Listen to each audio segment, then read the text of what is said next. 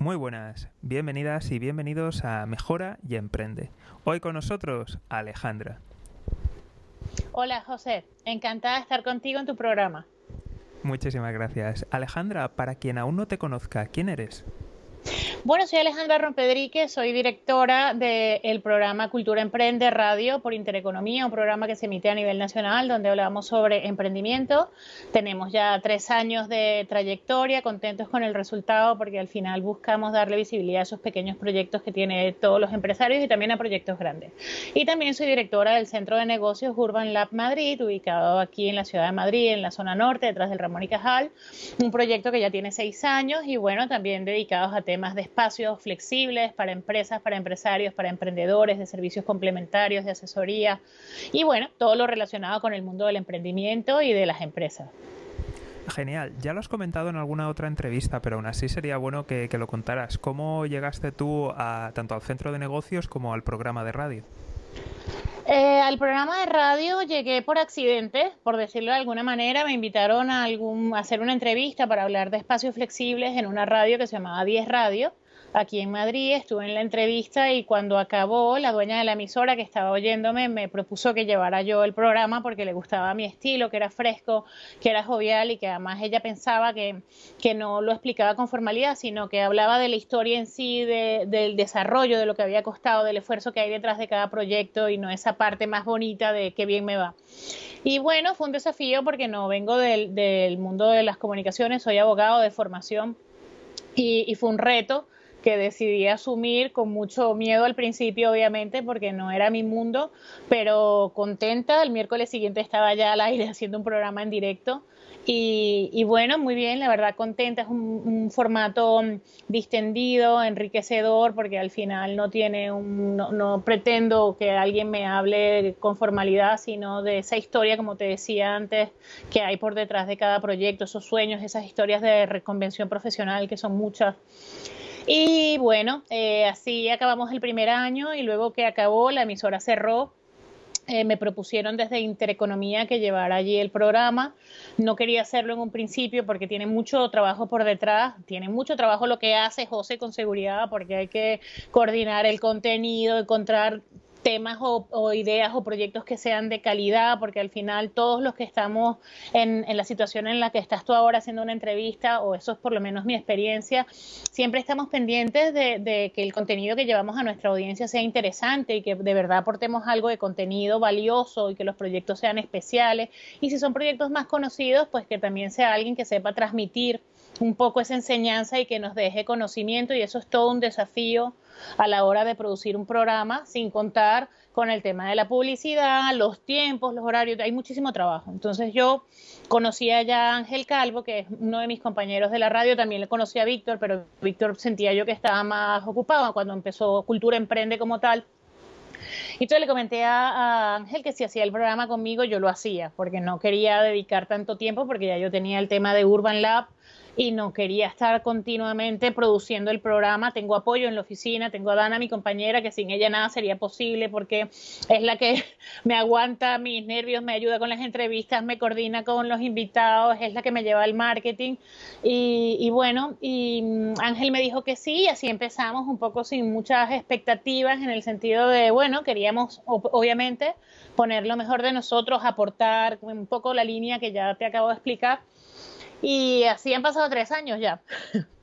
y la verdad, un placer porque, bueno, yo siempre cuento que para mí es un lujo poder tener todas las semanas allí gente experta, gente que ha, eh, trasteado, en realidad con, con, proyectos, que se los ha trabajado, que los ha vivido, que los ha soñado.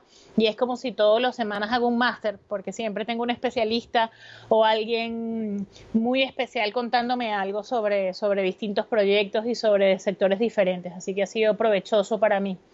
Y el tema de Urban, bueno, tiene ya seis años, abrimos un poco en una situación todavía, ya no estábamos en crisis, pero bueno, es verdad que había un poco todavía, la economía se sentía un poco más detenida de lo que luego vivimos. ¿En qué año fue?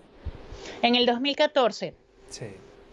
Entonces no, no era la época más bollante, pero bueno, la verdad no estábamos, ya habíamos salido un poco como de la peor parte de lo que fue esa crisis tan dura que vivimos aquí en España.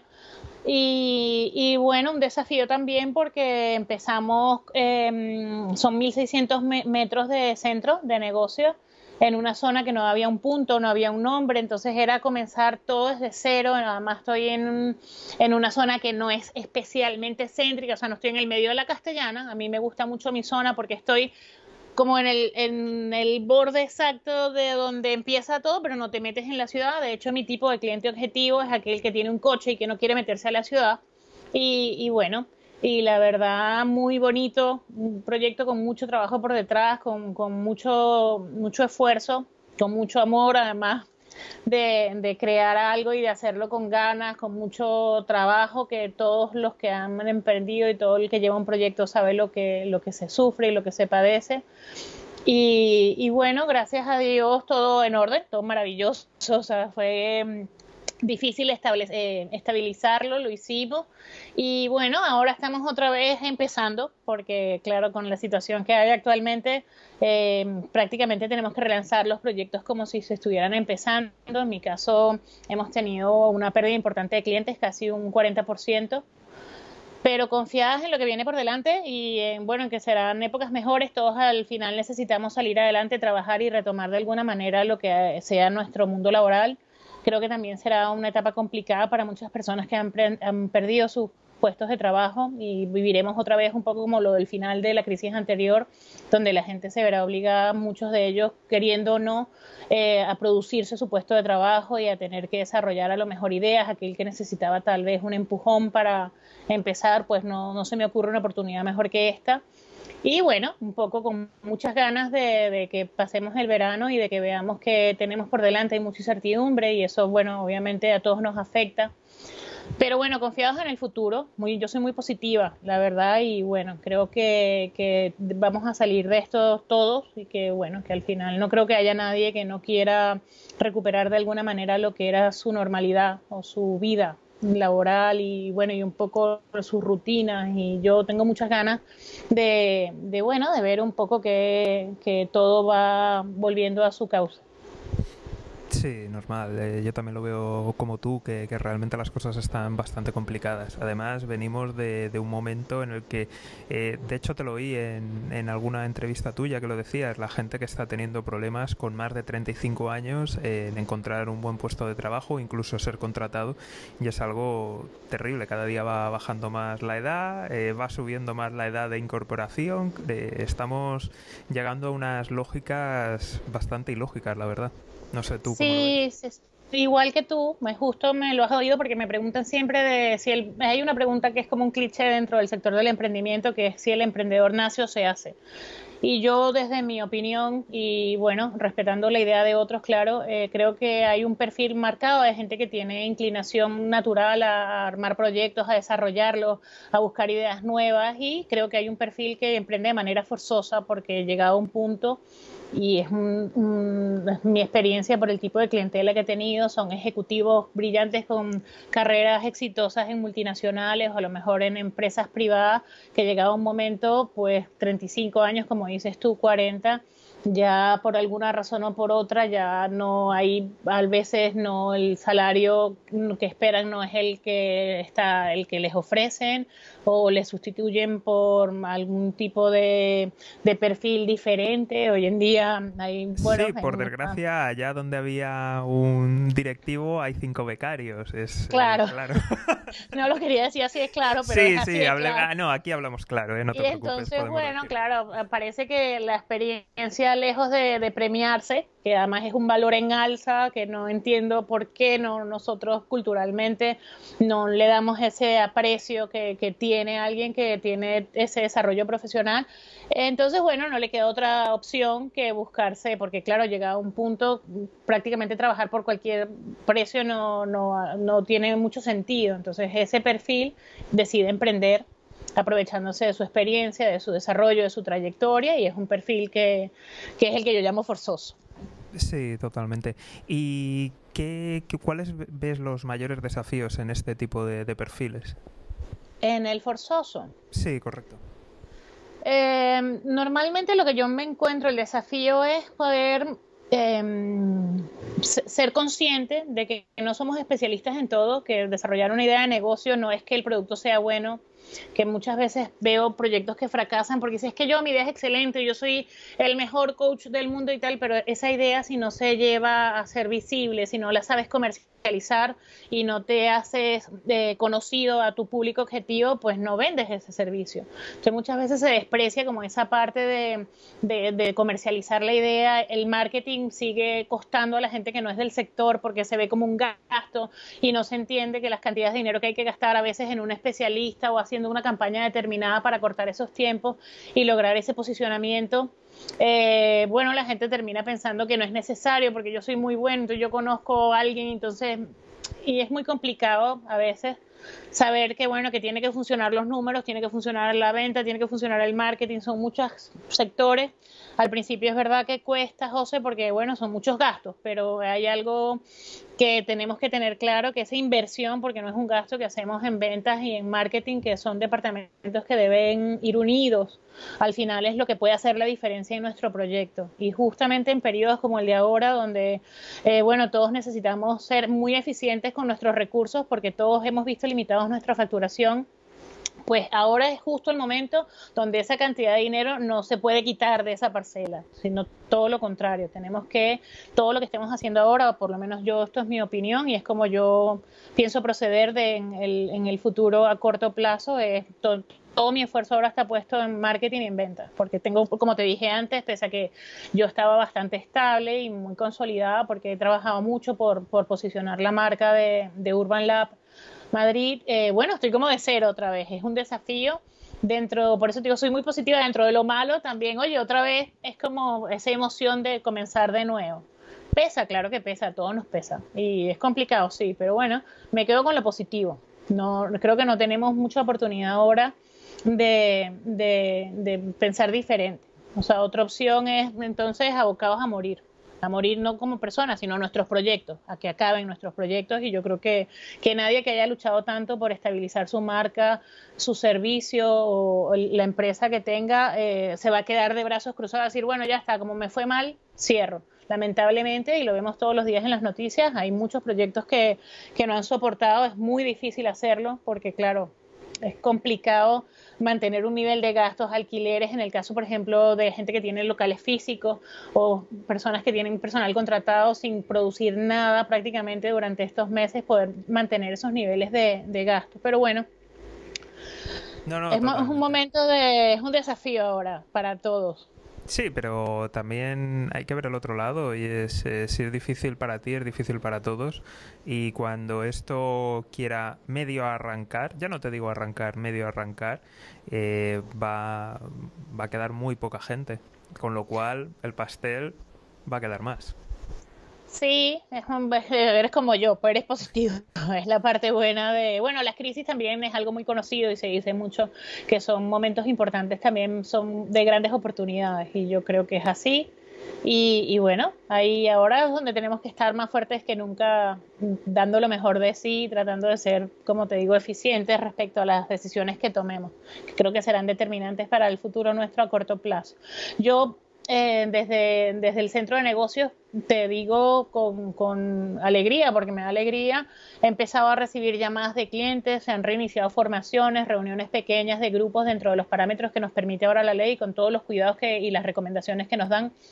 Y, y me alegra ver otra vez que, la, que, bueno, que tengo, un, tengo clientes que están otra vez volviendo a, o intentando dentro de lo que hay volver a, la actividad y eso me, me, contenta porque llegó un momento, eh, mayo, cuando todavía no teníamos claro cuándo acababa el estado de alarma y esto que yo veía que es que no me llamaba nadie, no, la gente no me pedía información, era como si no tenía ningún tipo de movimiento y estaba bastante intranquila de ver que seguíamos y era otro mes más sin actividad. Y entonces, bueno, vamos muy poquito a poco, eh, pero vamos, Sí, está, está bien. ¿Qué planes de, futuro tenéis? Me refiero ahora conforme se vaya reactivando la economía. Eh, ¿Vais a centraros en algún sector o en algún área específica? ¿Cuáles son un poquito los planes vuestros de reactivación?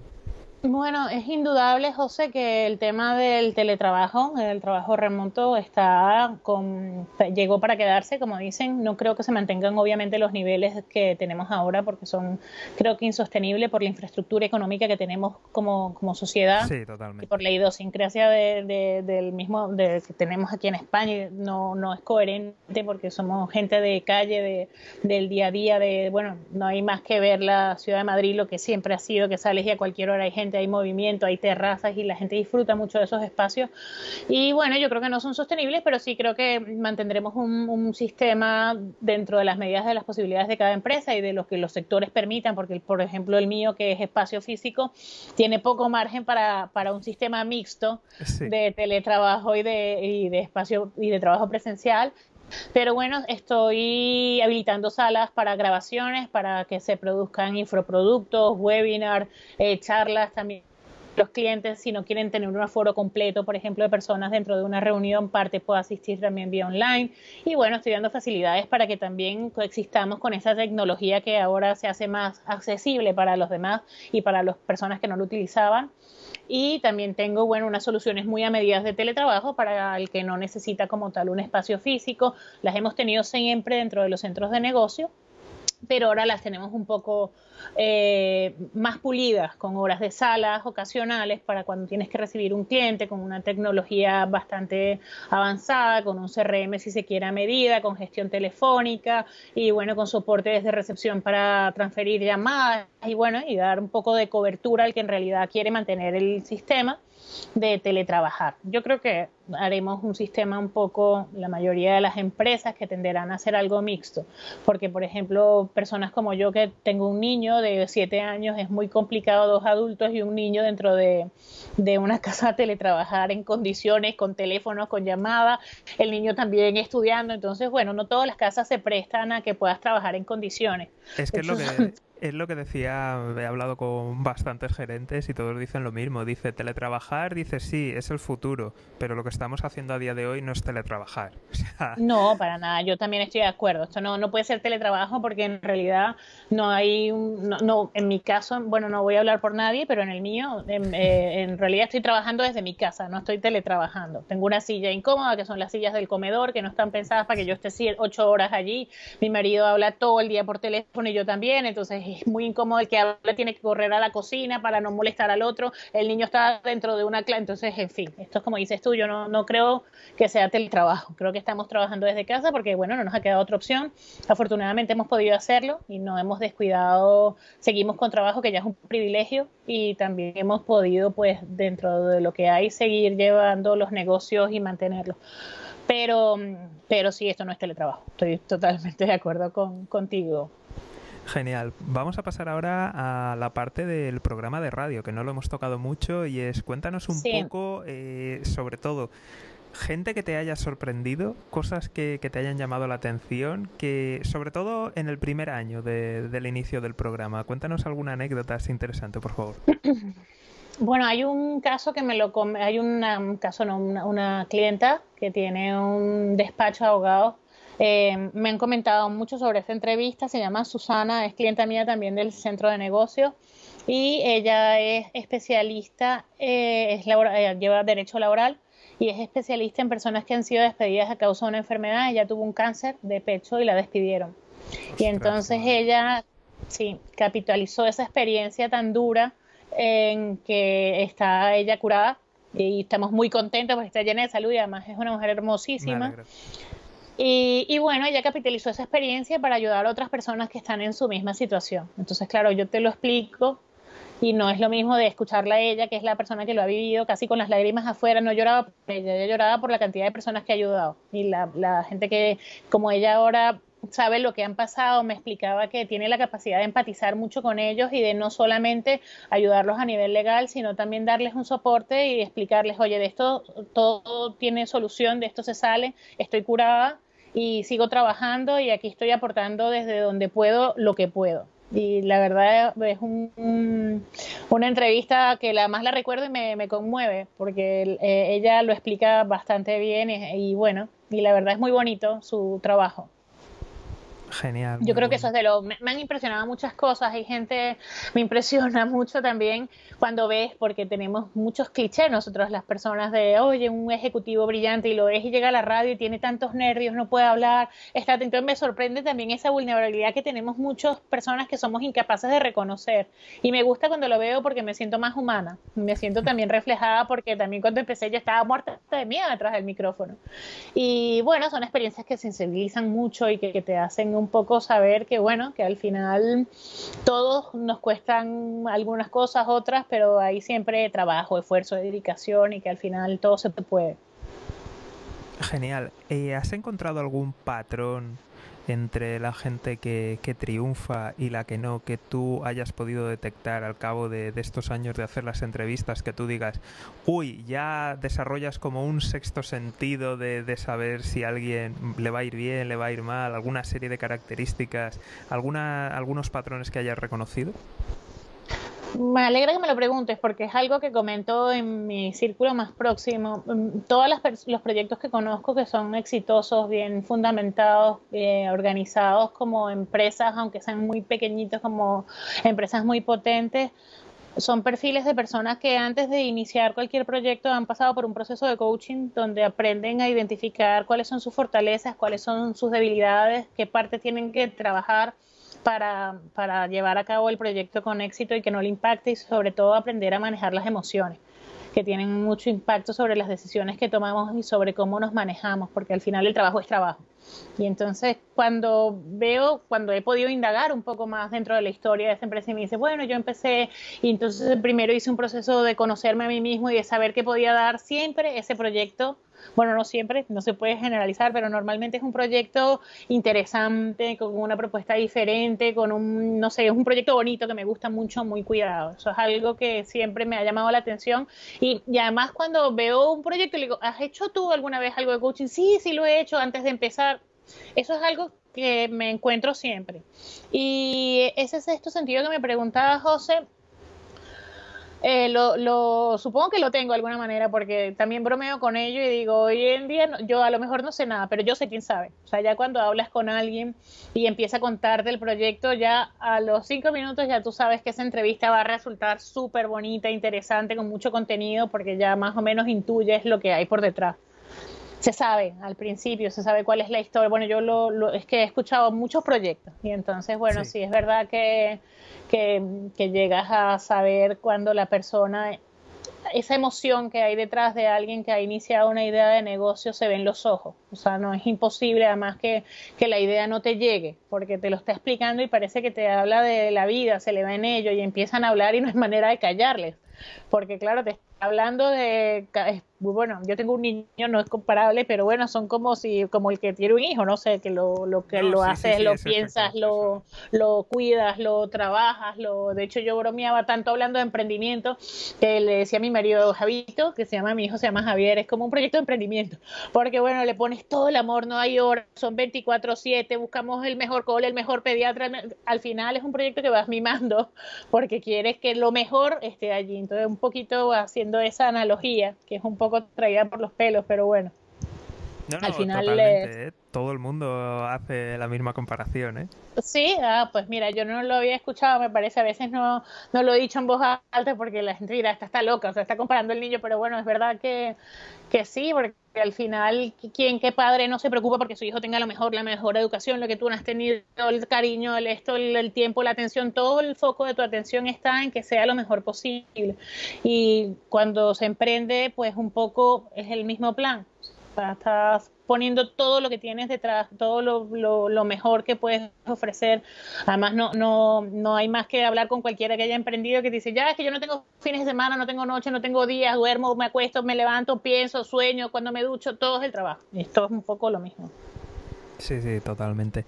Quería preguntarte, porque seguro que ha pasado mucha gente, sin desvelar nombres, eh, ¿algún caso, te acuerdas de algún caso en el que has dicho, no me puedo creer, después de haber hablado con la persona, que esa empresa esté en pie, que venda, que funcione y que le vaya tan bien. Sí, me ha pasado, me ha pasado. Me ha pasado de, de, no, ni me lo creo, todavía, en fin, ni es lo que dices tú, todavía está en pie y dije, no me lo creo, o sea, qué impresión, pero sí me ha pasado alguna vez. No muchas. Normalmente he tenido la suerte de, tropezar con, bueno, tropezar, ¿no? Encontrar y buscar proyectos que son súper interesantes, incluso siendo fracasos, porque mira, recuerdo que tenía una cliente en el centro que era una mujer brillante, con una trayectoria en banca impresionante, con un proyecto espectacular, tan bonito era el proyecto y con tanta proyección que, que una, un centro de estos de Business Angel la cogió y la incubó porque iban a hacer un tal, me la encontré por casualidad un año y medio después y me dijo que el proyecto había muerto, que estaba cerrado. Eh, no lo creía, porque es que además era una mujer brillante, con preparación, con experiencia, entonces me, me impactó y me dijo, claro, me centré tanto en el proyecto que es que al final nadie vendía.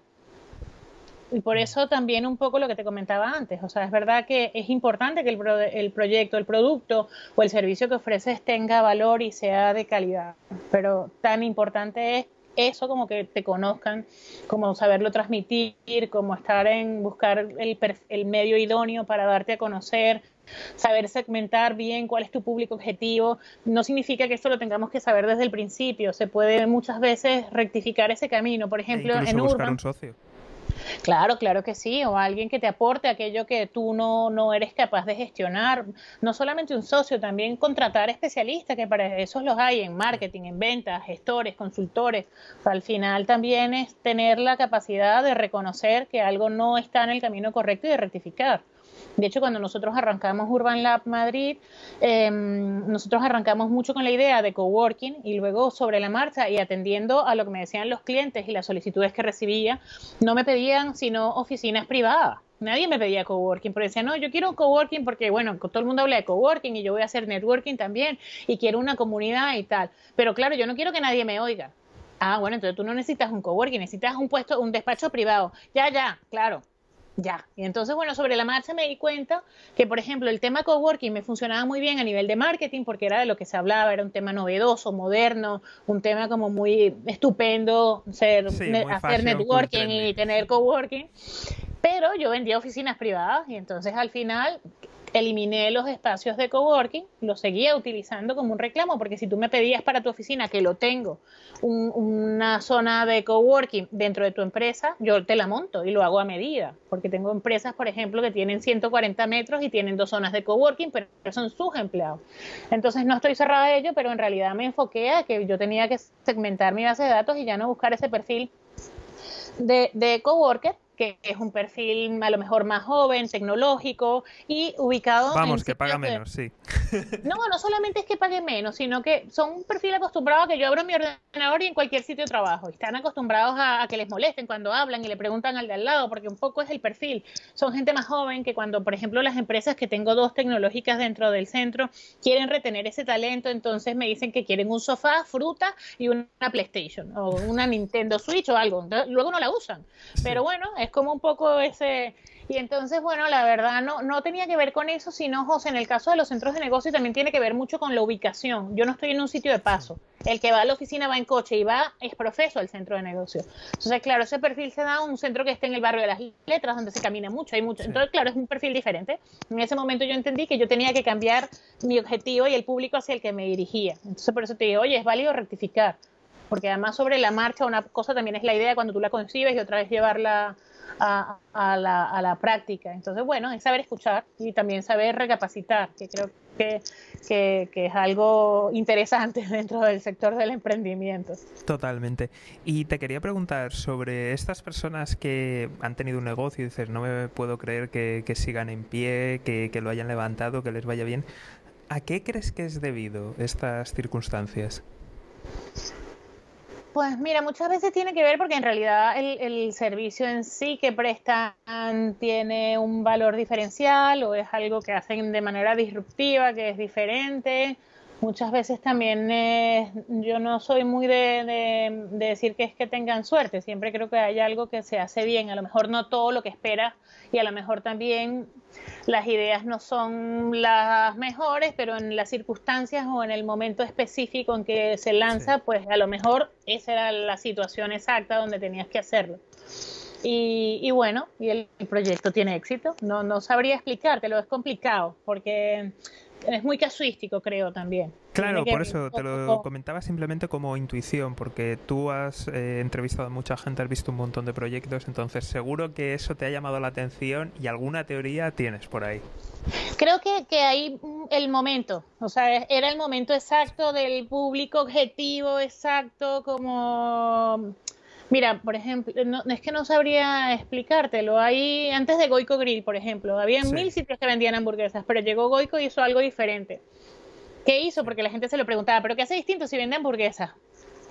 Mira, era un momento donde estaba viniendo mucha gente de Venezuela, ellos venían con, bueno, sin quitarles mérito porque son gente súper talentosa, pero cuidaron mucho al personal, cuidaron mucho la atención al cliente, hay muchísimas cosas que hicieron bien, pero siempre se hablaba dentro del sector del emprendimiento, pero ¿qué hicieron diferente? Sí, son hamburguesas al fin y al cabo parecía que no tenía, y no, bueno, fue un momento en particular que yo creo, además nos abríamos más a las redes sociales, Instagram estaba como en pleno alza, ellos eh, utilizaron un canal que normalmente no se utilizaba en restauración, o sea, ahí hay mucho trabajo, mucho talento y muchas cosas bien pero es verdad que era ese momento creo yo, en mi opinión, de, o sea, era el momento especial donde además capitalizaron muchas cosas y creo que también una de las cosas que hicieron maravillosamente bien y siguen haciendo es que escuchan, escuchan a la gente, escuchan las críticas, escuchan los comentarios y creo que eso hace que te centres. Además son niños, niños, por hablar de alguna manera, son dos profesores, son una familia con, los pies en la tierra, trabajadora. Entonces, bueno, ahí está el éxito el éxito tampoco no, no es un regalo. Ahí hay mucho trabajo, mucho talento y muchas horas dedicadas a ellos por detrás y sobre todo mucho esfuerzo en seguir adelante, porque además ellos lo cuentan, es una historia que es bastante conocida, que al principio no entraba nadie, que no vendían y no sé qué, pero ahí está, siguieron, siguieron, siguieron, porque estaban confiados en que era lo que tenían que hacer, en que lo iban a conseguir, y mira lo que hicieron. Totalmente. Y ahora el caso opuesto, esa gente que has visto brillante, talentosa, y luego no ha salido el proyecto, ¿has detectado algún patrón?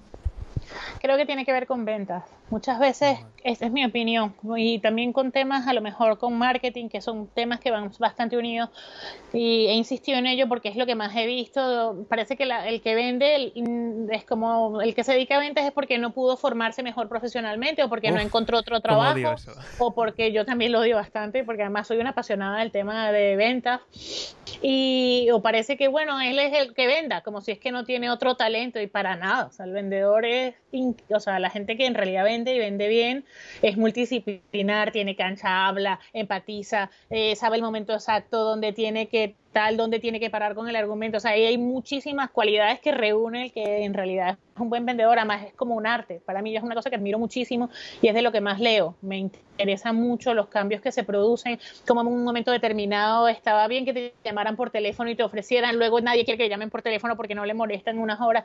Es que incluso hasta para hacer una llamada, José, porque parece que es que ponen a uno con el argumento, no, pero hay un montón de trabajo porque yo he hecho consultoría en, en empresas de telemarketing y no sabes lo que detrás, o sea, productos, o sea, eh, asesoría, eh, formación, herramientas digitales, o sea, hay mucho por detrás, no es algo tan sencillo como, como se piensa y tiene mucho, mucho arte, sobre todo el que hace este tipo de ventas a puerta fría o telefónica, porque normalmente tienen que lidiar con gente que no quiere que le llames y le molestes, que tiene un carácter en un momento dado y bueno, y a todo nivel, no hablo de este porque como es el, un poquito el más visible, pero la verdad es que yo he visto que el problema tiene que ver normalmente, no siempre, pero bueno, que muchas veces el problema tiene que ver con ventas. Sí, sí, totalmente. También creo que estábamos acostumbrados en un momento dado, o sea, no, como yo tengo un superproducto, lo saco y ya está, se vende. No, hoy en día la historia es totalmente diferente. y más cambiará. Es que existe un mito y más en el, por ejemplo, la parte online, hay mucha gente de verdad convencida que cree que es abre la web y viene todo. Abro la red social y viene. O sea, no sé por qué existe ese mito de, de que mágicamente abres no, sé por qué, pero seguro que a ti también te ha pasado y te lo has encontrado. Mucha gente que dice. Muchas veces, y, me lo preguntan también, como, oye, qué bien, tienes un montón de seguidores. Mira, tengo tres años que trabajamos en ellos sin descanso en ese perfil, no con ganas de. nuestra idea cuando lo abrimos, el perfil, por ejemplo, de Alejandra, que se abrió como una marca, marca personal, no, no ni quería destacar, ni quería que me conocieran. O sea, mi idea era que mm, me, me pusieron un centro de negocios muy cerca que copió toda mi imagen corporativa corporativa, copió mi web y copió parte de mi nombre. Y entonces en un momento dado era, o me muero de, de, de, dolor porque me sentí que me habían robado parte del trabajo, o pienso en qué voy a hacer diferente para, para salir de esto. Entonces en ese momento pensé, se hablaba, siempre se ha hablado mucho de la humanización de las empresas y de los proyectos empresariales.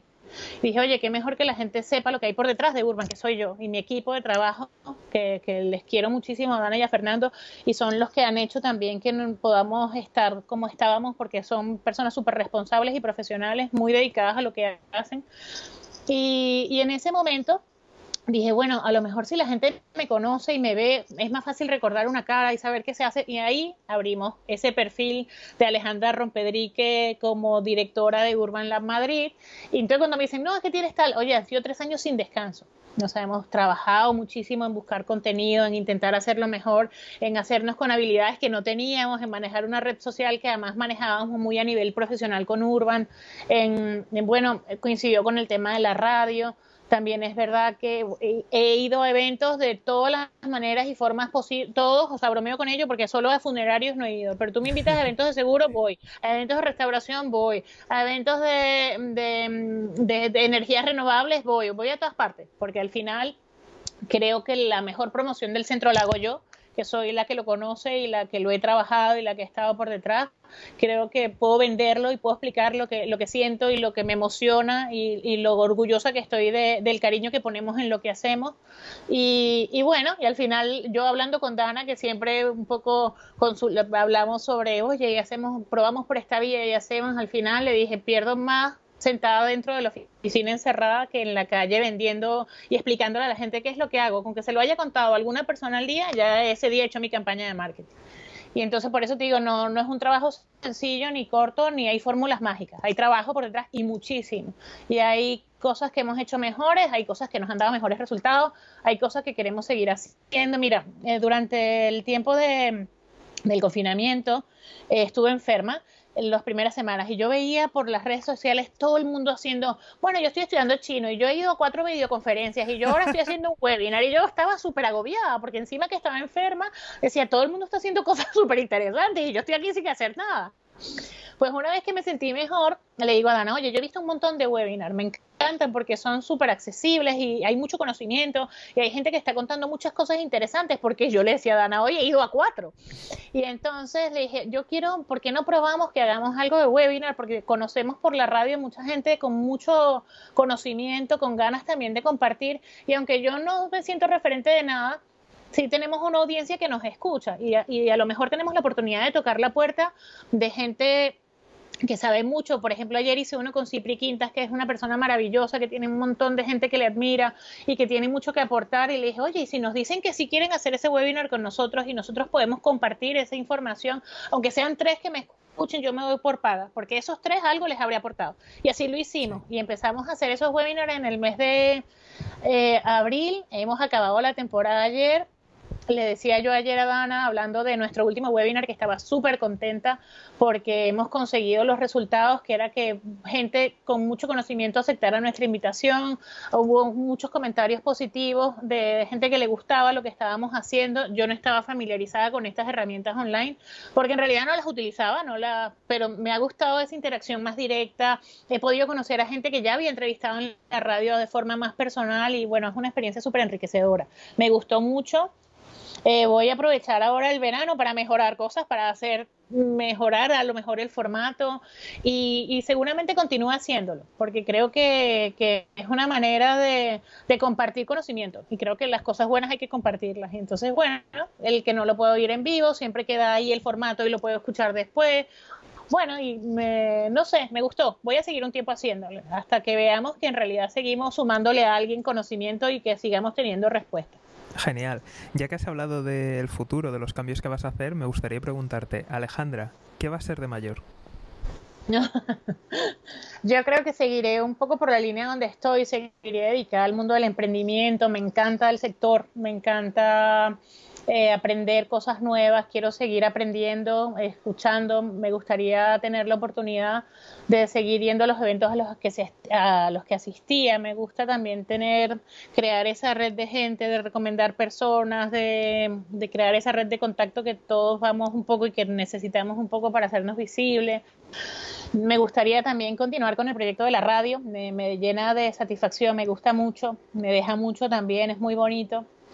Y yo creo que seguiré por la misma línea cuando sea más grande, un poco dedicada pues a, esto y me gustaría también eh, seguir ayudando a quien pueda. De hecho, ahora tenemos un proyecto que se llama Apoya a un emprendedor. Hemos decidido que durante los meses de verano, que no hay radio, no hay webinar, hay menos trabajo, todas aquellas personas que tengan un proyecto y que nos quieran enviar su información nosotros las vamos a difundir de forma gratuita y sin coste, no solo por las plataformas de Urban y de Cultura Emprende, sino de empresas que se han querido asociar conmigo a hacerlo. Tenemos a M, tenemos a Eventos y Networking, tenemos a Pymes Unidas. Y bueno, es una forma de ayudar durante este tiempo también a que la gente tenga pues publicidad o, un poco más de visibilidad. Qué bueno, está muy bien. Quería preguntarte, ¿cómo ves el futuro del emprendimiento y también el futuro económico? Es complicada esa respuesta, José, porque ahora hay un escenario que no podemos, de, es impredecible, no sabemos todavía qué nos queda de,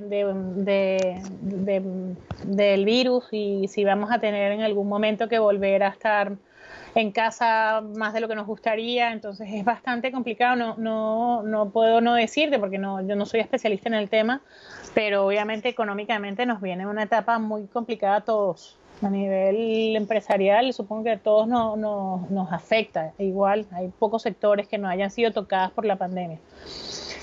Y, bueno, creo que nos toca a todos eh, dar lo mejor de nosotros, intentar hacernos eficientes, un poco intentar reinventarnos dentro de lo que podemos. Como te decía yo antes, yo soy de espacio, pero también estoy creando productos de teletrabajo y supongo que vamos a tener que convivir con un sistema mixto. Estoy haciendo, como te dije, salas de formación.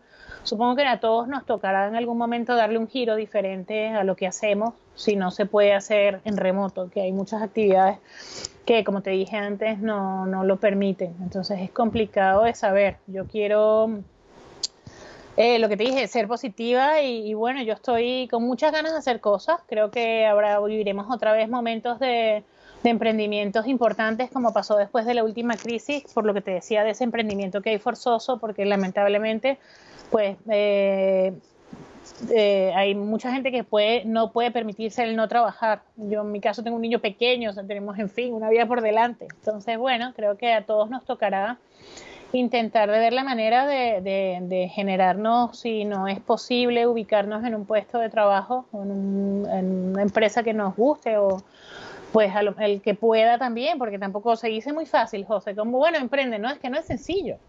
Es muy complicado también, o sea, a veces no, en fin, que hay gente que no, no lo ve porque no encuentra qué puede hacer y no, no tiene a lo mejor una capacidad que entienda que puede explotar de una manera o simplemente no quiere, porque además emprender implica un riesgo. Hay gente que le gusta la seguridad, entonces no, en fin, el que no le guste arriesgar no puede emprender es muy complicado, vienen momentos difíciles, pero yo creo que sí, que viviremos otra vez como en el 2009-10, momentos de donde haya un pico alto de gente que tenga que emprender y que quiere emprender, como te dije, que vea que ahora es el momento de a lo mejor de ese empujón que no tenía o ese salto que le faltaba para decidir armar un proyecto y lanzarlo habrán oportunidades seguramente. Y bueno, ya lo hemos visto porque también yo conozco bastantes personas y empresas que en un momento dado se dedicaban a un sector en particular y ahora hacen limpieza, tienen kit de mascarillas, tienen importaron máquinas de ozono o temas de temperatura. Al final todo el mundo se ha puesto, el que está eh, en, activo, pues si vio una oportunidad de negocio, la aprovechó. Me han llegado mucha información de gente que tiene propuestas diferentes. Tengo una, empresa que me mandó un producto que hace unos kits de bienvenida para hoteles, donde te dan entonces unas toallitas con una mascarilla, con todo el final. Bueno, siempre hay oportunidades en las crisis de hacer cosas diferentes y de innovar. Yo creo que lo veremos a corto y mediano plazo. Totalmente de acuerdo. Sí que llegamos ahora al momento del pequeño desafío en el que tienes que dar tres consejos para los emprendedores. El primero de ellos es para las personas que quieran emprender y aún no lo han hecho. Que lo hagan. Así de así, Rotundo y claro, que lo hagan, que emprendan porque es verdad que es un camino complicado, hay muchísimo trabajo por detrás, pero es muy satisfactorio ver que si tienes esa intención o esa o ese proyecto en mente y no te has atrevido, que te atrevas. Creo que todos tenemos miedo, es humano, pero el miedo no debe paralizar.